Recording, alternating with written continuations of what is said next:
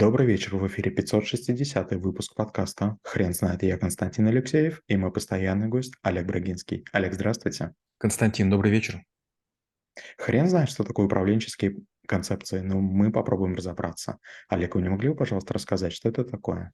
Вот знаете, я навык настолько люблю вот бизнес-модели, концепции управленческие, что даже не знаю, как его описать. Скорее всего, это подходы, сформулированные на бизнес э, различными методологами, учеными, предпринимателями а, в разные периоды, которые можно объединять для того, чтобы улучшать понимание того, что происходит. В качестве примеров можно назвать матрицы. Матрицы McKinsey, матрицы BCG, матрицы Ансофа или воронка продаж, или, скажем, подход Smart или Smarter, или какие-то другие, которых несчисленное количество. Пирамида Маслоу тоже может быть концепцией управленчества. То есть мы принимаем во внимание некую модель объекта, субъекта или отношений для того, чтобы наилучшим образом а, оказывать воздействие на поддающиеся элементы для того, чтобы получить желаемый результат, естественно, максимизируя а, вот выхлоп из того, что получается. Олег, вы не могли бы, пожалуйста, сказать, а на какие главные вопросы мы отвечаем, когда говорим об управленческих концепциях? Представьте, что вот вы видите некие объекты, которые не понимаете. Вот если вы видите, что телевизор, вы ищете пульт. Если вы ищете, видите автомобиль, вы ищете ключи. То есть вы понимаете, что является элементом управления. И когда мы имеем дело с профсоюзными, когда мы имеем дело с клиентами, когда мы имеем дело со сменой поколений, возникает вопрос, а что есть концепция? Где этот пульт? Помните, был такой фильм «Электроника», там один из героев кричал «Урри, Урри, где у него кнопка?» То есть у всего якобы должна быть кнопка. Вот из чего исходят э, управленцы. Они говорят, что на все можно воздействовать, если понимать систему, надсистему и подсистему. Олег, вы не могли бы, пожалуйста, широкими мазками описать, а какие самые главные управленческие концепции существуют? Ну вот прямо сейчас мы ведем большой проект для компании 2GIS, э, и мы используем там несколько видов концепций. Главное из них – это матрицы McKinsey. По одной оси мы отмечаем рост рынка, по другой оси мы отмечаем рост конкретного бизнеса, ниши, индустрии, и мы получаем шары, разделенные на четыре квадранта. Один называется звезды или восходящие звезды. Это бизнес, который дает невероятные прибыли. Второй называется коровы, они кормят себя и всех остальных. Третий квадрат называется «трудные дети» или «неудачники». Это непонятно, что будет с ними происходить. Четвертый называется «собаки» или «хромые утки». Это означает, что, скорее всего, их надо пристреливать, то есть закрывать. Олег, как вы думаете, чего будут стоить ошибки, которые будут приниматься на основе а, неправильных управленческих концепций? Человек, который принимает решение из, серии «пол палец потолок» плюс-минус пол бегемота, он очень сильно рискует. С другой стороны, надо дать должное, у управленцев никогда не бывает даже 80% информации, о чем мечтают аналитики. То есть, имея даже не знаю, там, дуновение ветра или запах какого-то костра, управленец обязан принимать решение, причем желательно с упреждением, а, проявляя некую проактивность. То есть не реагировать на происходящее, а предугадывать то, что происходит. И людей, у которых есть такое чутье, их необычайно ценят в корпоративном мире, и корпоративный мир, говоря откровенно, почти не имеет ошибок из-за очень высокой соревновательности. Помните, была такая книжка «Чайка по имени Джонатан». В какой-то момент а, эта чайка научилась летать, прилетела к своим птицам, начала рассказывать а, к чайкам, как это здорово, ее выгнали. Вот то же самое происходит в корпорациях. Вы приходите с гениальной идеей, но против вас выставляют целое полчище людей, и если вы можете выстоять вот эти вот нападки финансистов, экономистов, казначеев, юристов, комплайнс офицеров, безопасности и так далее, тогда ваша идея пускается в ход. И у разных людей, у разных менеджеров разных уровней в голове разная концепция. Если большинство концепций подтверждает ваш подход и выбранность выбранного, выбор, важность выбранного а, азимута, тогда вы получаете одобрение, и понятно, что такое количество фильтров не оставляют вам шанс на неудачу. Олег, как вы думаете, насколько быстро должен принимать а, решение человек, который полностью владеет управленческими концепциями? Смотрите, ну, во-первых, концепции, я бы сказал так, их, наверное, штук от 50 до 200, и если вы учились на MBA, вы знаете 20, этого не хватает. Если вы будете подучиваться всю жизнь, вы будете знать их 200. И вот если у вас в голове 200 концепций, вы сможете принимать решения за 10-12 секунд. Это оптимальное время. Опять же, мало кто понимает, почему так.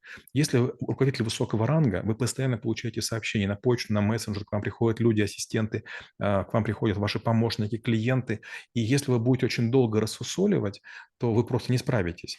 Представьте, вариант первый, у вас есть, э, допустим, 10 подчиненных. Вариант второй, у вас 10 тысяч подчиненных. Вариант третий, у вас есть 30 тысяч подчиненных, плюс вы в составе корпоративной группы, которая работает в 50 странах на там, 80 языках, а, плюс у вас есть отдельно банкоматы, отдельно заправки, отдельно продуктовые магазины, отдельно там какие-то инвест-офисы, банковские какие-то отделения. И в конце концов вот это вот месиво, а, оно далеко не у каждого помещается в голове. У кого больше концепций в понимании, да, в понятийном аппарате, тот способен руководить. Большинство людей не могут преодолеть 16-й грейд по одной простой причине. А, им кажется, что они эволюционно могут до него дойти. Нет. Между грейдом, наверное, 12 и 13 существенная смена парадигм происходит. С 16 по 17 она очень сильная, и, конечно, на 21 уровне она такая кардинальная. То есть вы начинаете управлять сначала людьми, потом управляете ресурсами, потом управляете сетями, потом управляете интеллектом. И вот уровень интеллекта – это уровень концепции бизнес-моделей. Олег, вы не могли бы, пожалуйста, рассказать, как человеку, который не может попасть в школу трэблшутеров, изучать а, этот навык? Честно говоря, никак. Это невозможно по одной простой причине. Знаете, вот вы можете выучить по инструкции, как летать на самолете, но если вы в нем не посидите, ничего не получится. И вот сейчас несколько групп ребят, которые пробуют всего лишь одну концепцию, матрицу Маккинзи, а, наверное, далеко не все из них понимают, чем мы занимаемся и как это работает. Кому-то не хватает знания Excel, кому-то не хватает знания а, геометрии начертательной, кто-то не понимает, я утрирую, двойное проницание, другие вещи. Вот знаете, многие полагают, что в школе нас не тому учат или в ВУЗе не тому учат. Нет, наоборот. Наш мозг тренируется до примерно одинакового приемлемого уровня, чтобы мы могли, будучи в разных компаниях, э, в разных индустриях, взаимодействовать с помощью единого языка. Но концепции, они повышают общность. Если вы знаете концепции, вы будете решение принимать не то, что быстро, будет делать это стремительно. Мало того, вы будете находить те способы поведения, которые другими не предусмотрены, и вы будете извлекать гораздо больше прибыли. Олег, как вы думаете, а, а чего лишает себя человек, который не хочет э, изучать управленческие концепции? Ведь кажется, а, некоторым людям или началь... начальникам а, не мешает это. А, смотрите, вот э, правильный вопрос, очень хороший вопрос. И часто эти люди в крупных компаниях работают на постах руководящих, говорят, ну все же хорошо. Да, но знаете, представьте, что вы сидите в большой машине, у которой тяжелые колеса, подкачиваются и много обслуги. А представьте, если бы вот вы тоже были бы более эффективным колесом, было бы меньше обслуги, меньше усилий. То есть то, что компания крутая, не делает руководителя крутым.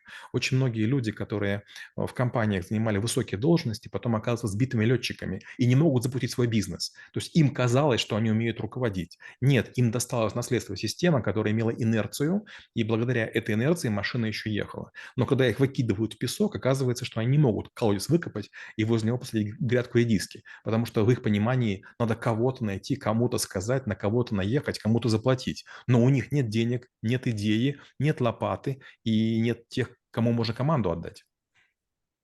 Олег, очень интересно узнать про ваш практический опыт, когда вы поняли, что управленческие концепции– это все-таки навык, его нужно изучать. Таких вот неявных э, флажков было очень много, когда я на кафедрах работал и придумывал всякие необычные вещи. Например, я придумал а, русификацию принтеров Роботрон немецких путем того, что я подставлял вместо русских а, букв похожие английские, а русские нарисовал сам из элементов английских букв. То есть, получается, я очень сделал компактным драйвер русификации. Я писал хакерский редактор, я писал архивацию, много других всяких фишек, игры 5 в ряд писал, Тетрис писал, которые имели определенные свойства, не характерные для данного класса задач. Это приводило к тому, что, получается, вот используя не яйцо, а полтора яйца, я готовил более вкусное блюдо. Допустим, как у меня был Тетрис? У меня был Тетрис, встроенный мой антивирус. То есть запускался мой антивирус, и он долго работал. Чем медленнее машина, тем долго... Вопрос, чем занять человека? Вы нажимаете Ctrl-T, появляется полупрозрачный и вы можете бесконечно в него играть. То есть теоретически я придумал даже целый класс программ. То есть раньше ведь не было Windows, и не было возможности выполнять две задачи одновременно, не было переключения окон. А я придумал возможность вызывать любую игру текстовую и в ней играть. То есть э этого не было ведь до меня.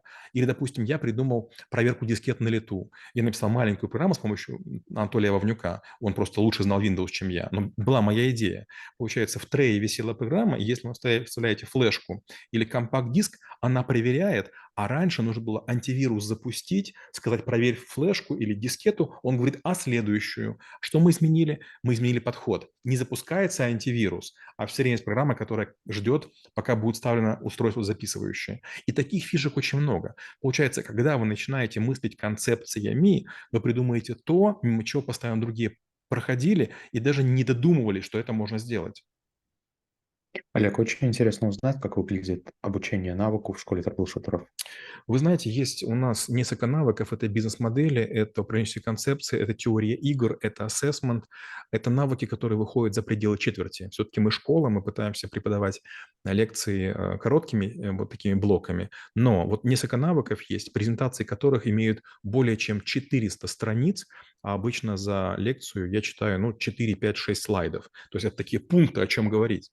И понятно, что вот эти, навыки мы читаем не только несколько четвертей, а мы читаем их по 2 лекции за выходные. То есть это очень напряженные навыки. С другой стороны, я их безумно люблю, у меня очень много примеров, но, с другой стороны, и ученики говорят: "Если б мы это знали раньше, вот там упустили, сям упустили". То есть такие очень прикладные вещи, в отличие от, скажем, от логики, от риторики или там, скажем, не знаю, там, э управления. Олег, спасибо. Теперь на вопрос, что такое управленческие концепции, будет трудно ответить. Хрен знает.